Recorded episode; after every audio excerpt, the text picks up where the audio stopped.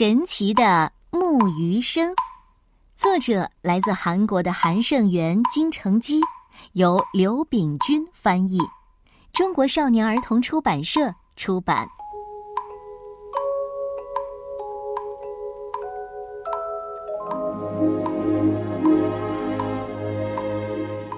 很久以前，有一座很大的寺庙，寺庙里。住着一位很老很老的和尚。老和尚的耳朵聋了，而且还不识字，所以他看不了经书，也念不了经。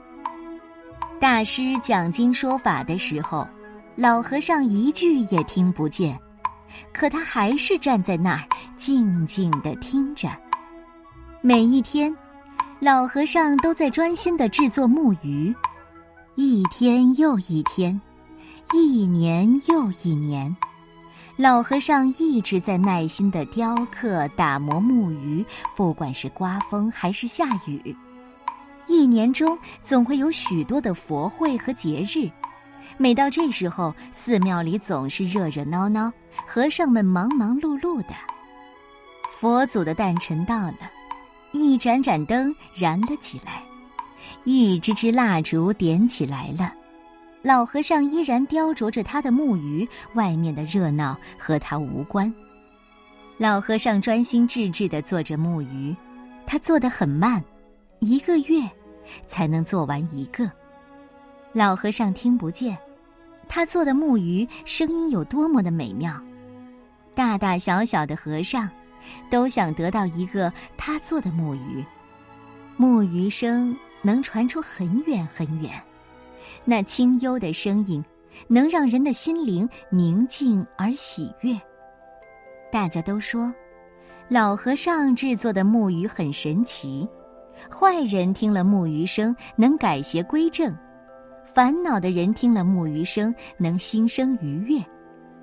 老和尚做的木鱼具有魔力，这个消息在各个寺庙中流传。谁都想得到一个这样的木鱼，越来越多的人来到这个寺庙，只因为想买一个神奇的木鱼。管事的和尚又喜又急，他要老和尚每个月做出三个木鱼。老和尚只是微微一笑，没有拒绝，但也没有同意。每天，老和尚依然毫不停歇地坐着，不紧不慢地坐着。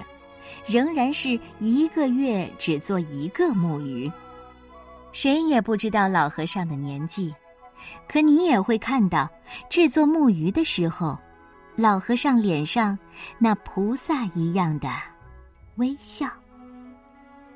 这个故事的名字叫《神奇的木鱼声》，是一个很有禅意的故事。一个既耳聋又不识字的老和尚。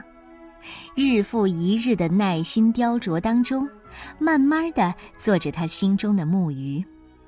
说实在的，他听不见木鱼声，但他做的木鱼却敲出了庙里最美妙的音乐。他看不见经书上的字，但他的木鱼声却给人们带去经书上的宁静和喜悦。